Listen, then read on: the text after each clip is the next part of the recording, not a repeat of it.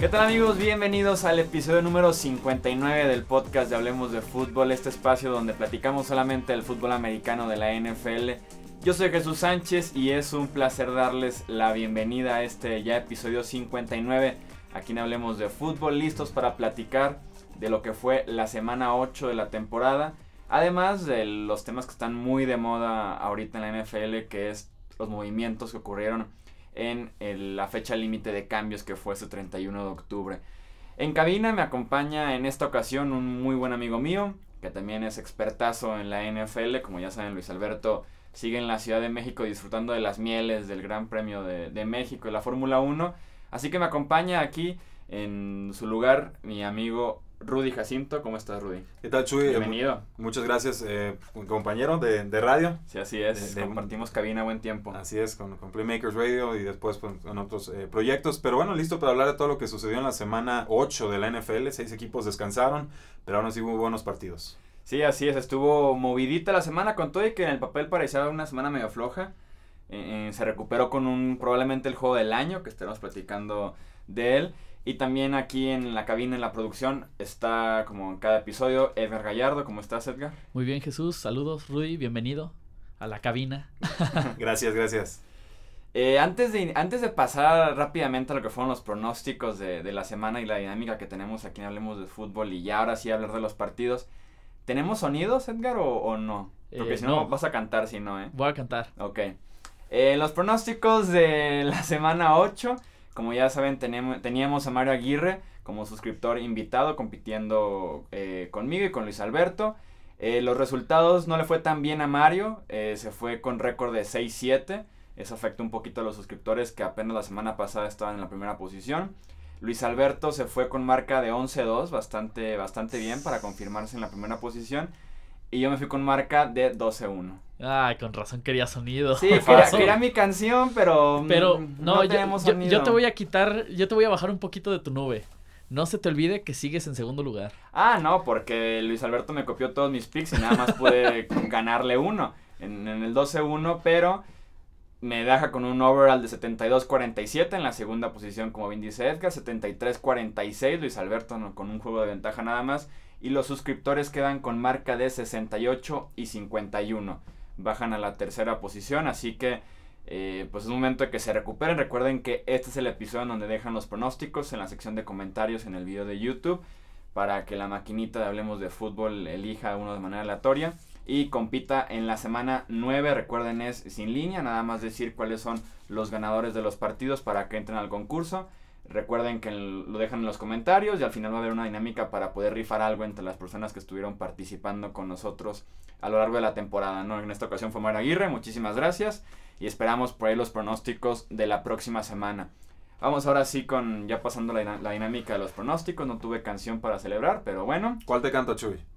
No, pues me ponían acá una de Thug Life, pero ah. pues ya no. Al parecer ya no pasamos con el primer partido. Van a ser rápidos los partidos para poder platicar de lo que fue estos movimientos en la fecha límite de cambios. Iniciamos con el partido en Foxboro, en la victoria 21-13 de los Patriots en contra de los Chargers. Que los Pats puede que no sea tan bonito, pero siguen ganando. Que al final de cuentas creo yo es el, objetivo en septiembre y octubre. Y ya noviembre y diciembre poder empezar a, a jugar bien.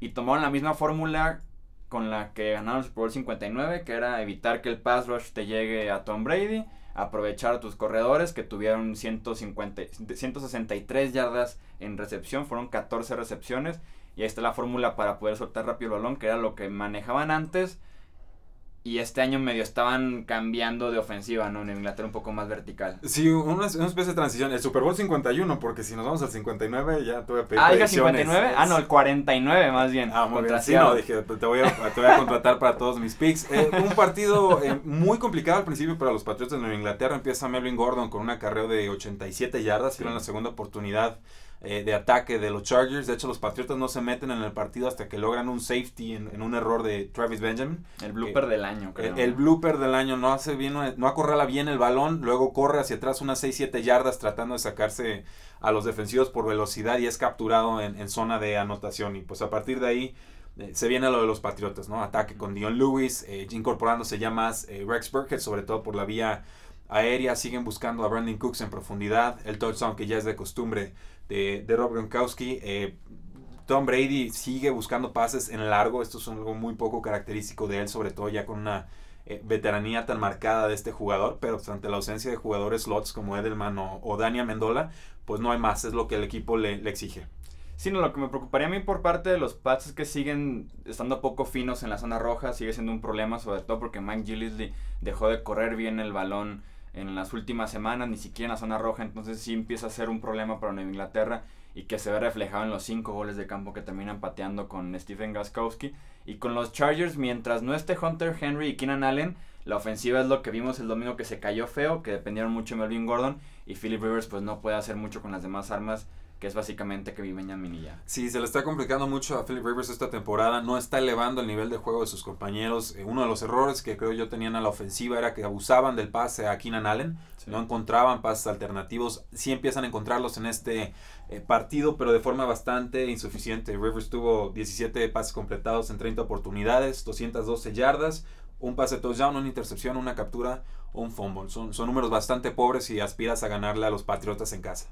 Sí, así es. A final de cuentas tuvieron la oportunidad de venir de atrás en el último cuarto, pero no lo lograron. Eh, pasamos al que platicamos, que era el juego del año, probablemente eh, la locura que se dio en Seattle en, entre los Texans y los Seahawks. Al final de cuentas son los locales los que ganan 41 eh, a 38. Fueron 79 puntos, 988 yardas entre los dos equipos cinco cambios de liderato y como les decía, creo yo el partido del año compitiendo por ahí con el Thursday Night Football entre Oakland y Kansas City, ¿no? Sí, yo creo que me quedo con el juego de, de Kansas y Oakland. Eh, Tuvo más emoción al final, ¿no? Como cinco jugadas gratis. Sí, no, fue, fue, fue, un... Bueno, no tenías que ser fan de ningún equipo para emocionarte. A mí se me contagió mucho ese partido. Este, este tuvo tintes distintos y sí, bien dices, muchos cambios de lideratos, las defensas brillando por su ausencia. Eh, aunque sí hubo algunas este, participaciones, sobre todo regresos de pick six, intercepciones que, regresaron los, los, eh, los, jugadores de Seattle eh, para anotación, pero creo que en general muchas yardas permitidas. De Sean Watson tuvo más de 400 yardas por aire. Y hablar de más de 400 yardas con la Legión del Boom, pues bueno, nos habla de, un bajo nivel de la Legión de Boom en casa en este partido, o de que Sean Watson verdaderamente está ascendido como uno de los mejores mariscales de campo de esta eh, temporada. Mucha participación de los receptores eh, auxiliares, digamos, de Will Fuller, que tuvo dos anotaciones, y también de... Tiene siete touchdowns en la temporada y tiene nada más 13 recepciones, Will Fuller. Claro, candidato a regresión, pero mientras le funcione a los Houston Texans y lo encuentren en largo, pues bueno, eh, mucho mejor para ellos. Lo de Paul Richardson también se puede haber ido con tres anotaciones, finalmente termina con dos. Eh, está estallando en esta cuarta temporada, esto me, agrada bastante, es un jugador que a mí me gusta mucho, pero las lesiones no le habían permitido eh, tener importancia en el equipo. Incluso Tyler Lockett apareció en profundidad, apareció eh, Jimmy Graham, esta vez no soltó el pase de la victoria en zona roja, menos mal, casi les cuesta el partido la, semana pasada. No tiene ataque terrestre Seattle. No tiene menos una yarda entre D. y e, Thomas es, es, impresionante. Hubo mucho acarreo de los dos mariscales de campo, sobre todo de Watson. Pero vamos a hablar más adelante de un partido de, los Baltimore Ravens. Yo todavía no me explico cómo dejaron ir a Alex Collins eh, de esta ofensiva. Sí, así es. En, creo yo que incluso Russell Wilson y Deshaun Watson se enfrentan y se encuentran estilos muy similares, ¿no? De quarterbacks que pueden ganar tiempo, obviamente corriendo, también pueden ganar yardas pero que sí dependen al final de cuentas desde su brazo, que pueden ir largo, que no tienen ese miedo a equivocarse, a la intercepción temprano, entonces son estilos similares y que nos dieron básicamente este partidazo. Y que en Houston es el segundo partido en la temporada que tienen para matar un equipo de la élite de la NFL en su propia casa y no lo consiguen. Con Nueva Inglaterra era tercera y dos, conviertes nada más el primero y diez y te llevas el partido, deciden despejar porque en el tercer y dos se dan a Lamar Miller, que no es la mejor opción teniendo a Deshaun Watson. Y en contra de Seattle es lo mismo, tercer y dos, y se la vuelven a dar a Lamar Miller, se quedan cortos, despejan, y viene de atrás Seahawks y le saca el partido. Entonces, tienen ahorita marca de 3-4. El hubiera no existe, pero literal si hubieran convertido, hablaremos de un 5-2 tal vez. Sí, yo, yo, yo al momento de estar viendo el juego me lo hubiera jugado en cuarta. Sinceramente, estás de visita, no tienes nada que perder, tienes récord perdedor, tu división está peleada muerte de algo. O sea, yo, yo sí hay algo que no soporto de la NFL es cuando los coaches son timoratos y no, no confían en sus jugadores. No habían detenido de ninguna manera la ofensiva de Seattle, le dejaron más de un minuto a Russell Wilson para recorrer el campo, se los hizo casi en tres jugadas. O un error de cálculo por completo de Bill O'Brien que hasta salió a los medios y dijo es mi culpa. Y pues por supuesto que es su culpa también. Con los Patriotas eh, creo que le faltó arriesgar.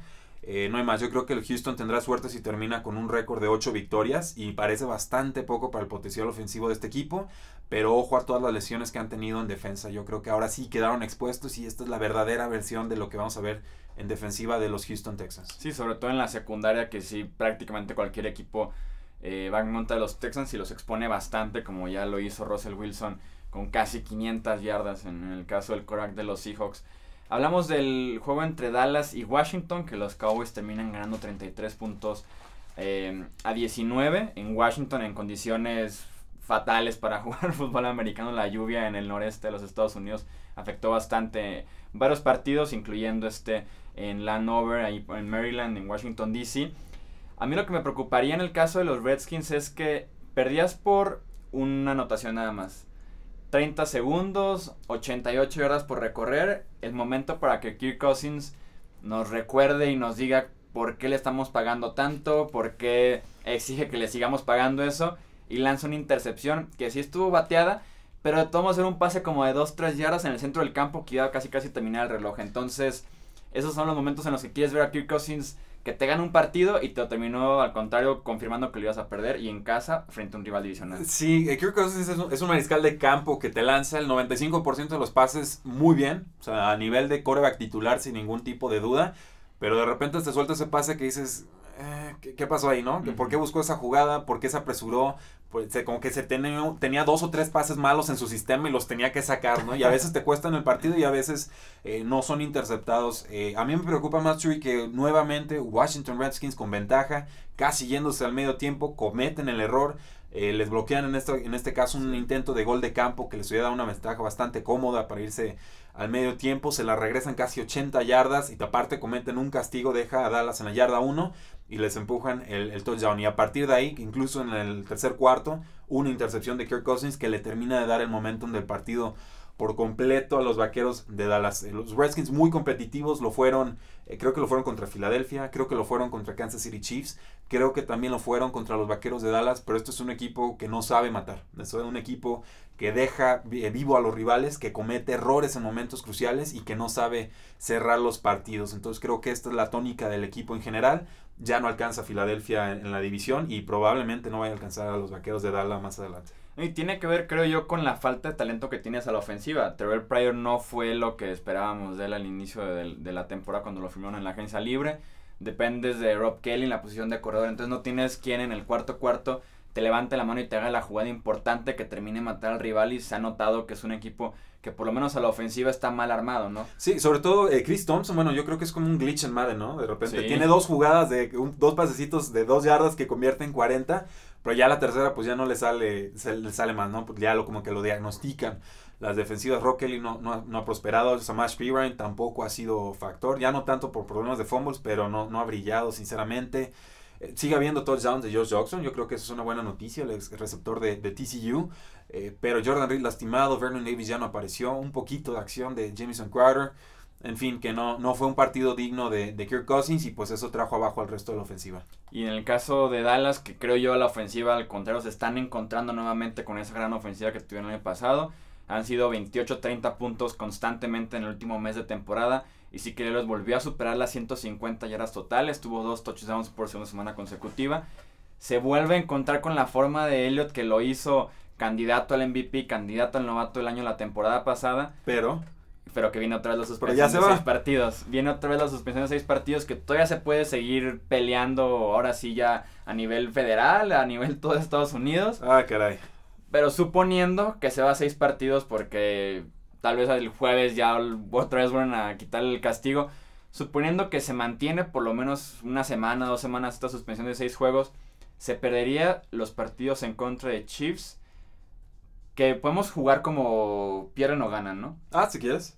Chiefs lo pierden sin él. ¿Es en caso? No, no lo sabemos. Es en Dallas. Eh, híjole, yo creo que sí lo tendrían que perder.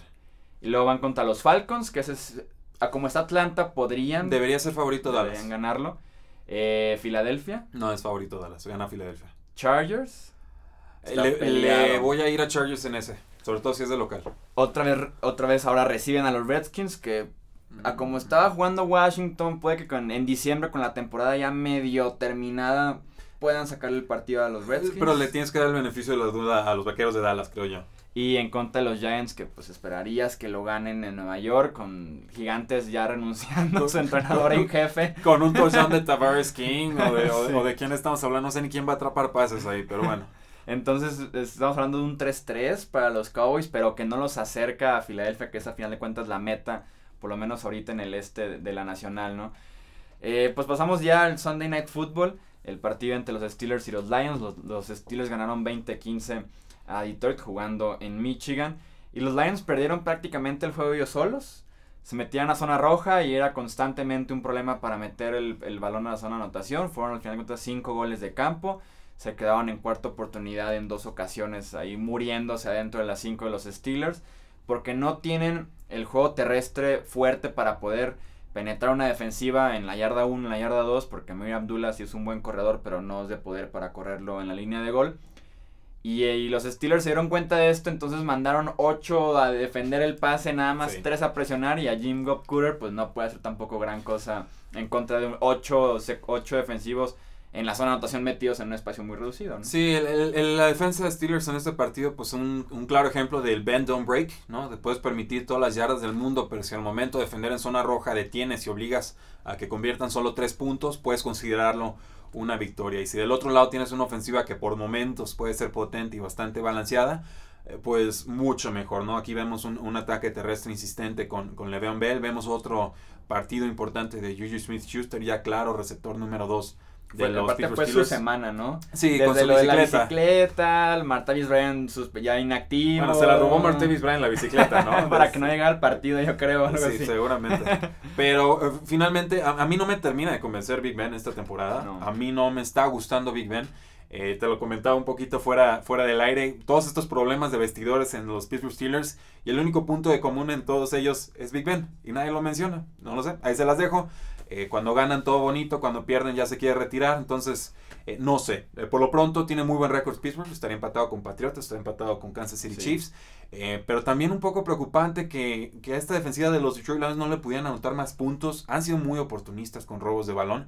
Pero también es una, una defensiva que permite mucho yardaje y creo que Steelers como que deja en el tintero el juego, lo va dejando que se alargue, que se alargue y simplemente por inoperancia ofensiva en zona roja de los Lions, pues no pudieron eh, llevarse ese partido y lo, y lo termina salvando Steelers. Sí, y que la ofensiva de los Steelers, como bien dices, sin Big Ben este año es prácticamente al ritmo que ande Le'Veon Bell. Si anda muy bien en la ofensiva te va a dominar todo el partido, incluso por el juego por tierra, de anotar muchos puntos, pero sí los Lions dejaron vivir a los Steelers y al final de cuentas le sacaron el partido en un, en un juego que sí uno esperaría que Detroit... Llegó, llegó como favorito Pittsburgh, pero viendo el desarrollo del juego fueron 400 yardas para Matthew Stafford. Muchas. Pero muchas, cero muchas. touchdowns en la zona roja y sí les afectó bastante, terminaron perdiendo el partido. Y pasamos para cerrar ya con la semana 8 el Monday Night Football entre Chiefs y Broncos. Ganó Kansas City 29 puntos a 19 en un partido decepcionante, Infumable. pero totalmente para la ofensiva de, de los Broncos. No quiero decir se los dije, pero se los dije. Trevor Simeon no es quarterback titular en esta liga. Perdón, No, adelante. no lo es y con Jamal Charles regresando a sus problemas de fumble. Me, me da risa porque Kansas City lo conocía bien, entonces Lo tiene directo al balón. Diagnosticadísimo el pobre. Sí, Anderson no ha estado jugando bien y el problema que ni siquiera es, tal vez el problema más grande, pero no es el único problema Trevor Seaman en estos momentos. Puede que aunque cambien de coreback los problemas a la ofensiva sigan, pero sin duda alguna Trevor Seaman no es un coreback que te puede cargar con una ofensiva, no es un coreback consistente, no es un coreback que luzca realmente en un partido, que te pueda tener una muy buena actuación de 300 yardas, 3 touchdowns constantemente cada semana. Se están dando cuenta los Broncos de la peor manera del último mes de temporada que Seaman probablemente es en este último mes el peor quarterback de la NFL. Sí, sí, sí se, lo ha se sido. podría, se podría decir. Y con los Broncos que seguramente viene un cambio de quarterback por Brock Osweiler, que no sé si realmente vaya a cambiar algo. Bendito el Señor, vamos a ver nuevamente a Brock Osweiler como coreback Y en titular. algún punto a Paxton Lynch, porque ahorita no puede porque apenas lleva entrando una semana Sí. porque se lesionó el hombro derecho en la pretemporada, pero en algún punto debe de regresar Paxton Lynch. Sí, un- un- una calamidad. En los primeros partidos Denver había jugado bastante bien. Trevor Simeon había hecho lecturas distintas. Ya no se casaba con uno o dos receptores. Llegó a encontrar a Benny Fowler dos veces, me acuerdo, en la semana 1 para anotación. Pero eh, sin variantes ofensivas, sin juego terrestre, la línea ofensiva permitiendo capturas, eh, completamente rebasado en todas las facetas de juego Trevor Simeon, intentando pases prohibidos como estar corriendo a la derecha y querer hacer un pase a través del cuerpo cruzado al lado izquierdo. Es, es, un pase telegrafiado que 9 de cada 10 veces te lo va a interceptar. Eh, la defensiva, incluso al final, pues una intercepción más para acabar el partido un juego absolutamente decepcionante de, Trevor Simeon, quien ya, eh, no importa a quién tengas en la banca, ya tiene que irse a sentar. Yo estoy de acuerdo contigo, Chuy. Creo que Brock Osweiler tendrá actividad como titular la próxima semana. Creo que Paxton Lynch va a tener titularidades en este 2017, pero también creo que el mejor coreback que tienen los Denver Broncos en este momento se encuentra en la reserva de lesionados y se llama Chad Kelly. Ah, pensé que iba a decir Colin Kaepernick, no, no, que se encuentra en el mercado. No, no, no. Por eso me reí. Ese es otro tema también de, del ego de John Elway que no le permite contratar al mejor coreback eh, disponible en agencia libre y también mejor que todo lo que tienen en estos momentos. Por el simple hecho de que lo batearon en la temporada pasada y no quiso bajarse 7 millones de dólares de 14 a 7. Eh, yo tampoco me los hubiera bajado, entonces eh, creo que ahí a John Elway le está empezando a fallar su, su chamba como general manager. Sí, el mejor coreback que estoy de acuerdo contigo es Chad Kelly, que probablemente lo veamos el próximo año ya regresando de la lesión que tuvo en la rodilla cerca al final de su carrera universitaria. Pero sí, Brock Osweiler no creo que cambie mucho las cosas porque la línea ofensiva es muy mala, el juego por tierra no está ayudando. De Marius Thomas está robando 12 millones de dólares a los Broncos cada año. No lo desquita. Emmanuel Sanders está lesionado, Benny Fowler tira muchos pases de vez en cuando, Virgil Green, pues ¿qué le puedes exigir a Virgil Green? Entonces, sí, no, la ofensiva de Denver está en una situación terrible, mientras que la defensiva sigue jugando muy bien. Ahora sí que estaban en la ventana de seguir ganando ahorita por esa defensiva, pero su ofensiva claramente se lo está impidiendo. Eh, pasamos entonces rápidamente a lo que fue eh, la fecha límite de cambios. Estos cuatro movimientos que fueron como los estelares eh, en, esta, en este martes 31 de octubre. Iniciamos con Dwayne Brown, que se fue a los Seahawks. los Texans reciben a Jeremy Lane, el cornerback, una selección de segunda ronda de 2019 y una quinta ronda de 2018.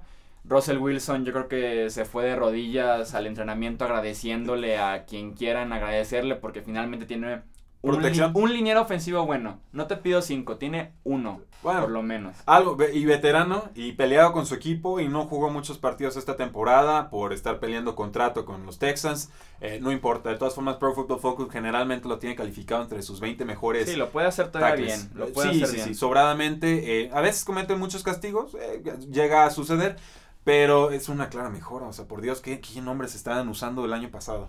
Sí, no, Yo no lo recuerdo. Te, inventaban, se inventaban a alguien de la esquina de que vente a jugar tackle izquierdo. Russell Wilson sufría ahí bastante. Se lesionó el año pasado por culpa de esa línea ofensiva. Entonces, Dwayne Brown tiene 32 años, pero te puede dar todavía dos, tres temporadas buenas, que es prácticamente lo que te va a dar la defensiva, ¿no? También. Sí, pagaron, pagaron bastante por él, Chuy. O sea, estamos hablando de una segunda ronda. Segunda ronda 2019, bueno, eh, como es a dos años, yo lo que hago es le descuento una ronda, entonces sería, yo la valoro como una tercera ronda del 2018, así como para hablar en los mismos términos. Y es que no tenían segunda este año porque trajeron a Sheldon Richardson. Así, ya se la que gastaron. te dice la mentalidad de que tienen que ganar ahorita, que, la defensiva se presta porque también ya están llegando a, a bajar un poco el nivel en general toda la defensiva. Entonces es un movimiento caro, pero bueno al final de cuentas con Dwayne Brown.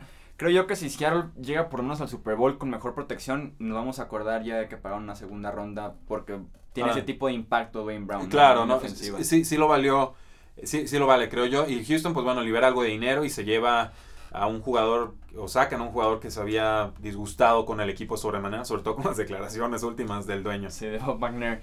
El cambio de Jay Ayayi, que se fue de Miami a Filadelfia por una selección de cuarta ronda del draft de 2018. Filadelfia que compró, tiene el mejor récord de la NFL este año Filadelfia y aún así salió a comprar un corredor que también fue muy inconsistente este año eh, si recordamos la temporada pasada, inició inactivo la temporada por decisión de los entrenadores porque no se llevaba tan bien. Se creía estrella cuando no lo consideraban todavía así. El problema de la rodilla este año ha sido muy inconsistente ya y ahí, sobre todo también con su relación con la franquicia. Entonces, aires nuevos para, para Yayi que nos ha demostrado que con talento y en trabajo sí puede ser un corredor top 5 y que le cae bastante bien a Filadelfia porque así LeGarrette Blount vuelve a un rol más de zona roja como tenía con Nueva Inglaterra, ¿no? En lugar de utilizarlo 20 veces por partido. Eh, claro, y, el problema con J.J. es que no ha notado touchdowns en esta temporada. La línea ofensiva de Miami no ha sido buena, lo están deteniendo detrás. ni su coach línea, de línea ofensiva. ni su coach de línea ofensiva que lo sacaron por andar metiéndose quién sabe qué droga por quién sabe qué parte del cuerpo.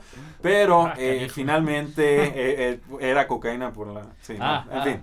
No, no entremos en muchos detalles. Los delfines se pintan solos para tener problemas con sus head coaches, nos, hemos enterado. Eh, pero lo, cierto es que después de la paliza de los Baltimore Ravens 40-0 a los Miami Dolphins, Adam Gase salió a despotricar contra todos y específicamente contra Jay Por eso creo que no sorprende este movimiento. Muy barato el costo. Sí. Jay fue tomado una quinta ronda hace algunos años. Todavía le quedan dos años de contrato. Eh, y como quinta ronda, pues cobra un sueldo bastante bajo. Entonces, creo que es un movimiento acertado para las Águilas de Filadelfia que se quieren reforzar con miras ya a postemporada.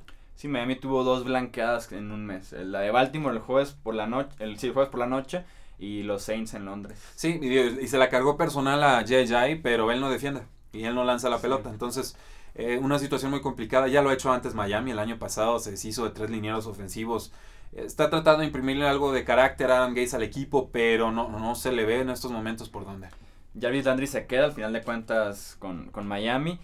Y porque no pudieron venderlo, ¿eh? Porque lo intentaron. hubo interés, además de varios equipos, pero yo creo que no se llegó. También le quedan dos meses de contrato, entonces yo creo que también eso fue un problema. Eh, Kelvin Benjamin también fue cambiado de las Panteras a los Bills en los últimos minutos prácticamente de, este límite de cambios. Eh, Buffalo recibe a Kelvin Benjamin y los Panthers reciben una tercera ronda y una séptima ronda. Benjamin fue primera selección de, los Panthers hace ya cuatro años. Tiene, tiene estos dos meses de contrato más una opción para 2018. Buffalo, si bien Benjamin no es el mejor receptor, no se puede separar de manera constante de los esquineros, no juega un estilo físico, pero por lo menos tienen un receptor que tiene potencial para ser líder en esa ofensiva. Y dos, tienen un receptor que juega fuera del slot porque tenían a Juan Boldin, tenían a Jordan Matthews, tenían a sí. Jones, tenían puros eh, receptores del slot. Y finalmente tienen a Cleve Benjamin que puede jugar eh, fuera de los números. Sí, el, diseño de la ofensiva en cuanto al pase aéreo pues era muy peculiar con los Buffalo Bills. Todavía te faltó Charles Clay, que era el que le da la cerrada lastimado ahora, que hacía todos los pases en profundidad, ¿no? Eh, no es el receptor o el perfil de receptor que yo creí que iban a buscar los Buffalo Bills. Sí creía que iban a hacer un movimiento y me da gusto por ellos porque les urgía. Cy Jones ha sido una decepción, no atrapa ni el 30% de sus pases esta temporada. Irreconocible, esperemos mejore, pero esta temporada yo no veo por dónde. Jordan Matthews regresando de una lesión eh, de mano ha sido también intrascendente en esta eh, temporada. San Juan Boldin se le retiró antes de que empezara eh, la temporada. Entonces, Kelvin Benjamin, un receptor grande y fuerte, y párenle de contar. Y a veces tiene buenas manos, la mayoría de las veces no. A mí me hubiera gustado más ver un receptor de perfil velocista. Si lo hubiera Martavis Bryant. Un Martavis Bryant hubiera sido una, una adquisición muy importante. Yo era el nombre que tenía en la mente. Eh, Steelers no están dispuestos a soltarlo, pero creo que va a ser un, refuerzo importante para este equipo. Y ya pueden dejar de lanzarle pases a Deonta Thompson, que lo... ¿A quién? lo tomaron de la calle y lo convirtieron en receptores 100 yardas la semana oh, pasada. Andrew Holmes, que bueno, ha jugado bien, pero pues le lanzan creo que el 4% de los pases, entonces no, no eran las respuestas que buscaba el equipo. Y vamos con, para cerrar ya con el cambio que se dio en, en esta semana en la NFL, que fue la salida de Jimmy Garoppolo a San Francisco a cambio de una selección de segunda ronda que reciben los Pats por su único suplente que tenían detrás de Tom Brady. Ahorita no tienen quarterback 2, como dirían eh, en Nueva Inglaterra. Ni el 2, ni el 3, ni el 4. ¿eh? También se le lastimó Julian Edelman. También, ¿verdad? Creo que ya queda Cody Hollister, que es el ala cerrada, como quarterback emergen ah, emergencia. por si le pasa algo a Tom Brady antes de que firmen a alguien. El cambio que se platicó más, obviamente, en las redes sociales, entre analistas, sobre todo por la compensación que reciben en Inglaterra, nos hicieron creer, creo yo, los medios por ahí del draft, que Garapolo valía una primera ronda o incluso valía varias selecciones del draft, incluyendo varias altas, entonces es nada más por una segunda ronda. Analizándolo, a mí me parece lo justo. Estamos hablando de un quarterback de 26 años, que ha iniciado dos partidos, que le quedan dos meses de contrato y que cuando terminen esos dos meses tienes que pagarle dinero importante. Primera ronda es para un quarterback de 22 años que tiene 5 años de contrato muy baratos, que viene también a ser la imagen de la franquicia, pero sí, y con cero experiencia, pero con la ventaja de que tienes 4 años menos y 4 años de contrato barato. Entonces, por ahí medio se equilibra el por qué pagaron una segunda ronda por Garapolo y que sí intentaron eh, renegociar con él un contrato, pero que se dieron cuenta y fueron básicamente realistas de tener dos quarterbacks ganando entre los dos 35, 40 millones de dólares, era prácticamente imposible mantener en la NFL. Sí, los Patriotas alargaron esta situación todo el tiempo que pudieron, no aceptaron una selección temprana de segunda ronda en la pretemporada. Creo que aquí se conforman con lo mismo ahora de San Francisco, que básicamente es una selección garantizada alta. Eh, yo creo en Jimmy Garoppolo, digo, aquí lo dejamos eh, plasmado, yo creo en su potencial, yo sí llegué a creer que iba a ser el relevo generacional de Tom Brady con una posible transición que hubiera sido maravillosa para los aficionados de la NFL, eh, que no sean antipatriotas, por supuesto, estilo Montana, a un Young o, o, Rogers. o un Manning Lock, o sea, de ese tipo de transiciones que parecen hasta injustas porque te permiten alargar tu periodo de dominio otros 10 o 15 años y todo funciona a favor. Eh, pero también es cierto que Jimmy Garoppolo tiene menos pases en la NFL, eh, por lo menos en temporada regular, que CJ Beathard, el, mariscal de campo, eh, que pues ahora es titular o era titular, no sabemos bien, de los San Francisco 49ers, novato. Entonces, hay mucho riesgo, se está acabando el contrato. Las primeras rondas están reservadas para jugadores que pueden retener más de un año, eso me queda muy claro y lo hemos visto en todas las posiciones en las que se han cambiado jugadores, incluyendo cornerbacks y defensive ends. Entonces, cambio justo y muy intrigante lo que puede hacer Jimmy Garoppolo con Kyle Shanahan como su head coach. Vi unas citas de Shanahan hablando de él cuando todavía estaba en Cleveland hace un año o dos. Y maravillas hablaba de Jimmy Garoppolo, sin duda alguna. Él debe ser como el artífice, o que lo estuvo pidiendo por lo menos en la gerencia. Sí es muy atractivo lo que puede hacer un quarterback talentoso, con muy buena mecánica, muy inteligente con probablemente la mejor mente ofensiva que tiene la NFL hoy en día, ¿no? Sí, y sobre todo que están pagando lo mismo que pagaron los Patriotas de Nueva Inglaterra hace tres temporadas, eh, si, no me equivoco. Eh, pero, ronda. pero con tres años de desarrollo detrás de Bill Belichick y de Tom Brady, ¿no? Y de Josh McDaniels, que también es un buen coordinador ofensivo. O sea, yo creo que ya se juntan muchos ingredientes ahí. Creo que ya les gustaba desde antes. Creo que encontraron un precio adecuado. Eh, y bueno, también cortan a, Brian Hoyer, que seguramente se convertirá en el mariscal de campo suplente de los Patriotas. Sí, así es. Y también para Garapolo, pues un escenario perfecto, ¿no? Llegar a San Francisco, ser la cara de la franquicia. Ya platicamos de Kyle Shanahan. Y tener por fin la oportunidad que Nueva Inglaterra tal vez estaba el interés, tal vez está el dinero, pero no estaba la oportunidad, que es lo que él buscaba al final de cuentas para poderse desarrollar y crear su propia historia en la NFL. Sí, de acuerdo. Y no sé si te enteraste, Chuy, esta llegó en la información de última hora que los Cleveland Browns intentaron hacer un cambio por AJ McCarron y no mandaron el fax a tiempo. Y que eran segunda ronda también, ¿verdad? Los Bengals. No me llegó esa información. Sé que era un trato Bengals-Cleveland, que Bengals alcanzó a mandar los papeles y por minutos Cleveland no. Y la NFL ya les dijo que no les van a aprobar el movimiento. Se salvó Cleveland del error. Pues mira, ¿qué, qué, te puedo decir yo? Si iba a costar lo mismo que Jimmy, no, no creo que lo valiera. Pero ¿a quién más le iba a pasar esto si no a los Cleveland Browns? Muy, es algo muy Browns, se podría decir. So Brown. bueno, pues Rudy, muchísimas gracias por acompañarnos aquí en el episodio 59 de Hablemos de Fútbol. Recuerden dejarnos sus pronósticos para la semana 9. Y recuerden también que esta semana se suben tres episodios, aunque a Eder no le guste la idea. Para. Pues como repaso de la semana, como repaso el primer medio de la campaña. Y ya finalmente el viernes eh, la previa de lo que es la semana 9. Así que Rudy, muchísimas gracias. Nos escuchamos el miércoles con el episodio ya 60 de Hablemos de Fútbol. Gracias a Ever Gallardo en los controles. Y nos escuchamos, nos vemos en el próximo video. Hasta luego.